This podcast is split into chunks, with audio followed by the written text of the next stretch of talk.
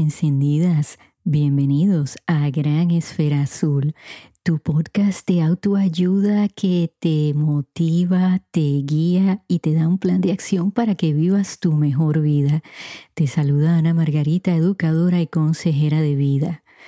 Bueno amigos, he titulado el episodio de hoy Siéntelo antes de comértelo. Y sí, tenemos que sentir nuestras emociones y saber si estamos comiendo emocionalmente. ¿Qué nos está sucediendo?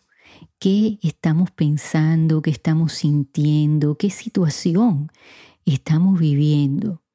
En otras palabras, ustedes imagínense que tienen un plato delante de ustedes, ¿verdad? Y se van a empezar a servir comida. Y como lo dije en la descripción de este episodio, tenemos que ir más allá de esa comida que nos servimos, ¿no? Vamos a poner aparte el hecho de que debemos estar escogiendo comidas que nos alimenten, que no sea comida chatarra. Pero vamos a poner eso aparte. ¿Qué más nos servimos en nuestro plato? En nuestro plato del día a día, en nuestro plato emocional. Tenemos una tajada de estrés, otra tajada de ansiedad, otra tajada de todas las cosas que tenemos que hacer, los quehaceres del hogar, que tenemos que pagar cuentas, si algo nos está sucediendo en el trabajo. Ustedes imagínense que estamos poniendo todo eso en nuestro plato. Pues claro que sí, eso nos va a afectar mental, emocional y físicamente. Y le tenemos que prestar atención para encontrar esas respuestas. Me llegaron algunas preguntas del episodio de la semana pasada y sé que eso iba a despertar, ¿no? Mucha reflexión en ustedes y, cuestionarse eh, acerca de cuál es la relación que tenemos con la comida. Y la idea del episodio de la semana pasada era que ustedes tomaran ese examen para ayudarlos a reflexionar. ¿Hay alguna otra razón detrás del que ustedes estén sobrecomiendo, de que estén escogiendo alimentos que no son buenos? que nos vamos por esas azúcares, esa sal, no todos esos carbohidratos, si había alguna razón emocional porque no todos comemos emocionalmente. Sí, ciertamente todos en algún momento de nuestra vida lo hemos hecho. Y si lo hacemos infrecuentemente, pues está bien, claro que sí, todos tenemos problemas, estrés, ansiedad, y, y a veces pues nos da ese conforte, ¿no? Comer algo dulce, algo saladito, ¿no? Y nos hace sentir mejor temporeramente y eso está bien. A veces lo, lo comemos como darnos un premio o tal vez para calmarnos los nervios porque hemos tenido un día agitado. Todo eso es normal amigos, pero como siempre les explico, tenemos que prestarle atención a los patrones de comportamiento, cuán frecuentemente comemos emocionalmente. Una amiga me escribió desde Los Ángeles, gracias por tu correo electrónico. Y ella me, pregunta, ¿no? Que después de haber tomado este examen, ella se dio cuenta que definitivamente ella está experimentando un dolor personal y se dio cuenta que come más o come comida chatarra cuando ese dolor pues la ropa. Y ella me pregunta si es verdad lo que ella ha escuchado, que detrás de cada adicción hay un trauma. Bueno, vamos a romper esto en pedacitos. En primer lugar, el dolor que tú estás sintiendo o para aquellos de ustedes que me están escuchando en estos momentos, ¿qué tipo de dolor es? ¿Es temporero por una situación que está ocurriendo en estos momentos y que en algún momento va a terminar? ¿O es un dolor que ustedes cargan desde su niñez? Ese puede ser un trauma. Y el que estemos sobrecomiendo, que tengamos problemas de perder peso, pues no necesariamente quiere decir que tenemos un trauma, pero que puede haber algo detrás que hay que explorar. Y yo sí pienso que detrás de cualquier adicción, sea de drogas, de alcohol, de sexo, eh, cualquier tipo de desorden eh, de comer, pues sí, hay un trauma que, que hay que explorar y para eso se va un profesional de la salud mental. En tu caso, no me das muchos detalles y te invito a que lo hagas para, para poderte ayudar mejor y, te contesté eh, tu, tu mensaje. Pues sí, ahora que tú sabes que ese dolor está presente, yo te recomendaría a ti y a cualquier otra persona que me está escuchando, es muy bueno llevar un diario y escribir lo que estamos comiendo, porque eso nos va a dar un mapa claro de cómo luce la semana. Háganlo por siete días, es lo que yo recomiendo. Escriban todo lo que consuman, ya sea comida, bebidas, y si pueden, en el momento después de haberlo consumido, escriban cómo se estaban sintiendo. Porque es muy importante identificar esas emociones. Y, y la las personas mayormente, cuando hablan de emociones, pues piensan en tristeza, en enojo, en alegría, pero hay muchísimas otras emociones, mucho más profundas. Y nadie tiene que saber lo que ustedes están escribiendo. Eso es entre ustedes y ese pedazo de papel o esa libreta o si lo quieren hacer electrónicamente, como sea que les ayude. Y al final de los siete días, lean lo que ustedes escribieron y traten de reflexionar si en realidad exactamente comieron muchas veces acompañada de alguna emoción. Y fíjense que eso nos va a dar mucha información. A veces comemos deprisa y porque pensamos que no tenemos tiempo, pues comemos ¿no? Esos alimentos chatarros que en realidad no nos nutren. Sí, el azúcar nos va a elevar temporariamente, pero más rápido vamos a caer. Claro que sí, porque eso nos debilita.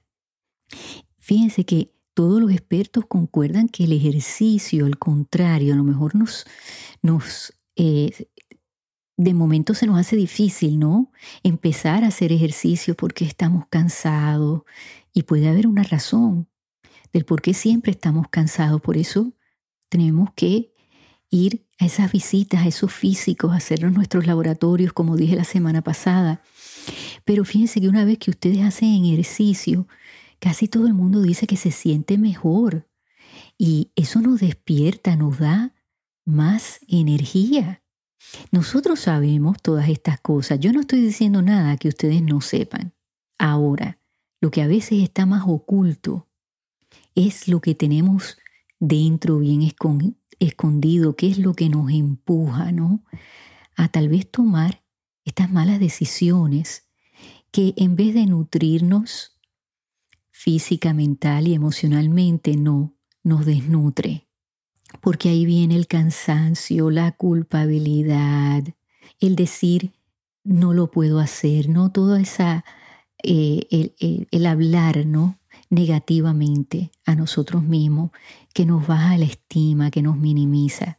Y si ustedes escriben todo eso que están sintiendo, pues claro que si les va a dar ese mapa, esa ventana, a ver si hay algo detrás.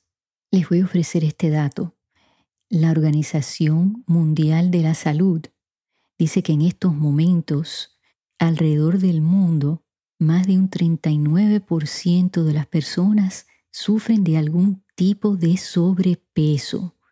Un 39%, eso es un número bien alto. Y creo que los alimentos que en estos momentos nosotros tenemos disponibles no son como hace años atrás. Tenemos que tener muchísimo cuidado lo que estamos ingiriendo. Eh, hay mucha más comida procesada, hay mucha más oportunidad de comer los alimentos chatarros, no, porque cada vez que salimos están en todas partes, o sea, y tenemos que comer, eso lo dije la semana pasada, por eso es tan difícil lidiar con una situación así, porque nos tenemos que alimentar. Sabemos que si no lo hacemos pueden ocurrir otros problemas, ¿no? A veces vemos personas que no comen todo el día y han habido casos de personas que han terminado en el hospital no por esas dietas severas. Fíjense otro dato, el 95% de las personas que hacen una dieta y bajan de peso vuelven a ganar ese peso. entre 1 y 5 años. Así que fíjense que estos son datos bien importantes que tenemos que estar conscientes porque a veces nos sentimos solos en esta batalla y no estamos solos. Claro que no, todos enfrentamos estos retos con la comida porque fíjense que hay personas delgadas pero más sin embargo no son saludables. Es simplemente que está en su genética ser delgados, pero pueden enfrentar otros problemas de salud. Creo que ahí tiene que ver mucho la estima, ¿no? Y que la gordura viene acompañada de un componente de vergüenza, de bochorno, de sentirnos eh, menos guapos, menos bonitas que otras personas porque son delgadas. Pero aquí lo que nosotros tenemos que entender es que afecta nuestra salud, no importa si somos delgados o no. Y muchas veces tenemos que tocar fondo. Fíjense que me llega otro mensaje de un amigo en Nueva York que me dice que él ha entendido que él tiene una adicción con la comida y que él no sabe dónde ir a buscar ayuda, porque los doctores le dicen, bueno, si tú comes vegetales y, comes eh, menos carne y que las cosas no tengan grasa, pues vas a bajar de peso. Sí, sí, la verdad que todos los profesionales de la salud médica y los profesionales de la salud mental, sí, todos, todos tenemos que entender que las adicciones hay que tratarlas como lo que son, adicciones. Y este amigo de Nueva York tiene toda la razón porque a mí me ha pasado con clientes que me han dicho no, no logro encontrar la ayuda que necesito. Yo siento esta adicción por la comida. Es compulsivo. Y fíjense amigos que a veces sí, los medicamentos ayudan, ¿no? Para controlar la ansiedad, el apetito, pero es que en realidad hay que cambiar el estilo de vida, hay que querer, ¿no? Cambiar y entender por qué se nos hace tan difícil, qué hay detrás de esa adicción. Por eso es bien importante eh, romper toda esta información, como yo digo, en pedacitos, ¿no? Primero identificar si tenemos un trauma y cuál es ese trauma. Y entonces ir a tratar ese trauma para poderlo entender y entonces poderlo manejar. Y si después de eso, pues necesitamos un medicamento para ayudarnos o hay, personas que deciden pues hacerse una cirugía para reducirse el estómago, o sea, hay muchas opciones, pero primero tenemos que nosotros entender qué nos pasa y por qué nos está pasando. Y lo recalco y lo recalco amigos porque muchas veces queremos adelantarnos y brincar pasos. Y eso lo que hace es atrasarnos, porque a lo mejor llegamos al paso 3 y ese funciona temporariamente, pero después volvemos a caer. Y ustedes saben que cuando uno cae, cae duro, es difícil volverse a levantar y entonces ahí nos empezamos a decir, ves, tú nunca vas a cambiar, siempre terminas en lo mismo. Por eso tenemos que buscar las respuestas correctas y estar seguros de que entendemos bien a nuestro organismo. Yo también recomiendo amigos que ustedes miren de verdad que ustedes tienen en su nevera. ¿Qué alimentos hay ahí adentro? ¿Cuántas veces vamos al supermercado y decimos, no tengo nada en casa, tengo que comprar cosas? Pero ¿qué estamos comprando? ¿De verdad no tenemos nada en la nevera, en la alacena? Eso les va a decir mucho a ustedes de qué alimentos ustedes están escogiendo. Hay que apuntar esa información. Fíjense que hay muchas aplicaciones donde ustedes pueden hacer eso y pueden ver qué calorías están consumiendo, el nivel de azúcar, de sal que debemos estar consumiendo al día. Hay que educarnos, siempre lo digo, la educación es una gran herramienta para abrirnos la mente, los ojos. Igualmente con el ejercicio, ustedes apunten cómo se sienten. Hay que también apuntar las emociones que son positivas. Me monté en mi bicicleta estática y después me sentí que pude lograr esa meta. Me sentí con más energía. Tuve ganas de ir y cocinar algo saludable para continuar sintiéndome así, liviana, liviano. Fíjense que eso también le manda a nuestro cerebro el mensaje correcto. Cuando nos sentimos bien, hay que tomar nota de esos momentos de alegría, de esos momentos que decimos, wow, hoy me siento súper bien. Esos son mensajes que nuestro cerebro debe de recordar para cuando escogemos cosas que no son correctas para nosotros, también nuestro cerebro sepa reconocerlo para entonces poderlo rectificar. Y, por favor, exploren. Si una bicicleta estática no es lo que a ustedes les gusta, miren, salgan a caminar un rato.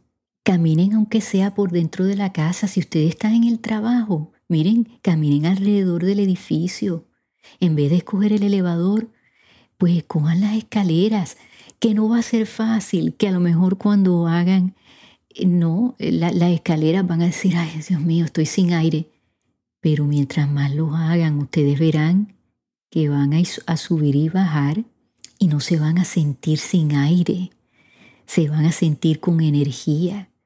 Nada es fácil, mi gente, va a haber un periodo de dolor, sí, de que nos van a doler los músculos, de que vamos a buscar las mil excusas porque, claro, no está en nosotros querernos sentir mal, pero lo que nuestro cerebro debe de entender es que eso es temporero y que si seguimos haciendo lo que es correcto para nuestro organismo, vamos a recibir esos sentimientos de alegría, de positivismo, de energía.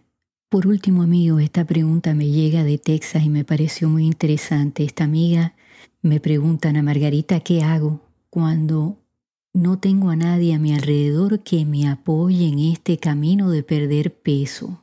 Bueno, amiga, fíjate, esa es una pregunta bien importante. Tienes que ver quién está a tu alrededor y a lo mejor tú te has hecho esa idea de que nadie te quiere apoyar, pero vamos a decir que tú estás en lo correcto. Pues sé tú tu apoyo y busca otras personas que sí te van a apoyar en tu camino. Y trata de tener una conversación con esas personas que tú has identificado, que tú crees que no te van a ayudar.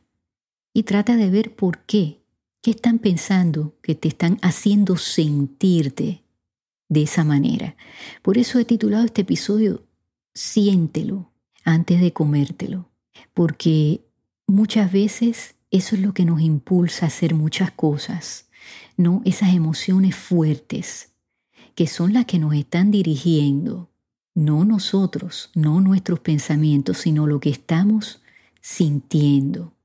Y entonces sí, estamos sintiendo algo negativo y encima de eso alimentamos esa emoción negativa con azúcares, con sal, con grasa, cosas que sabemos que a la larga no nos van a sentir bien, entonces lo que estamos recibiendo es una mala nutrición emocional, mental, física. Y tú te tienes que poner primero tú, porque si tú no estás bien, tú no puedes dar lo mejor de ti. Eso lo he dicho mil veces, pero lo tengo que seguir repitiendo porque nosotros a veces no sabemos cómo cuidarnos. Así que tenemos que ser maestros hacia las demás personas. Sí, ¿sabes qué? Te van a pelear, te van a decir, ah, ya tú no quieres salir conmigo a, a tomar el viernes por la noche y a comer, o tú no quieres hacer esto, ya no quieres este, ver películas conmigo por cinco horas, ahora quieres ir a caminar. Pues sí, sí he decidido cambiar mi estilo de vida. Y sabes qué, me siento mejor. Y si tú me quieres, me estimas y quieres lo mejor para mí, no me debes de bloquear, me debes de apoyar y debes de aportar y tal vez aprender algo de mí. Así que arriba, mi gente, uno tiene que pararse firme y decir, esto es lo que es mejor para mí, no dejar que las demás personas decidan por nosotros, ni que tampoco nuestras emociones decidan por nosotros. Así que siéntelo antes de comértelo. Bueno amigos, regresamos la semana que viene si Dios quiere Y no me quiero despedir sin antes pedirle que por favor se suscriban bajando su plataforma favorita para que así les lleguen notificaciones de nuevos episodios. Por favor amigos, la mejor manera de apoyarme es que los compartan para que así otros amigos pues se unan a esta gran comunidad de Gran Esfera Azul. Y en donde quiera que ustedes se encuentren en esta gran esfera azul, enciendan esas esferas, regalen y reciban luz. Hasta que nos volvamos a escuchar.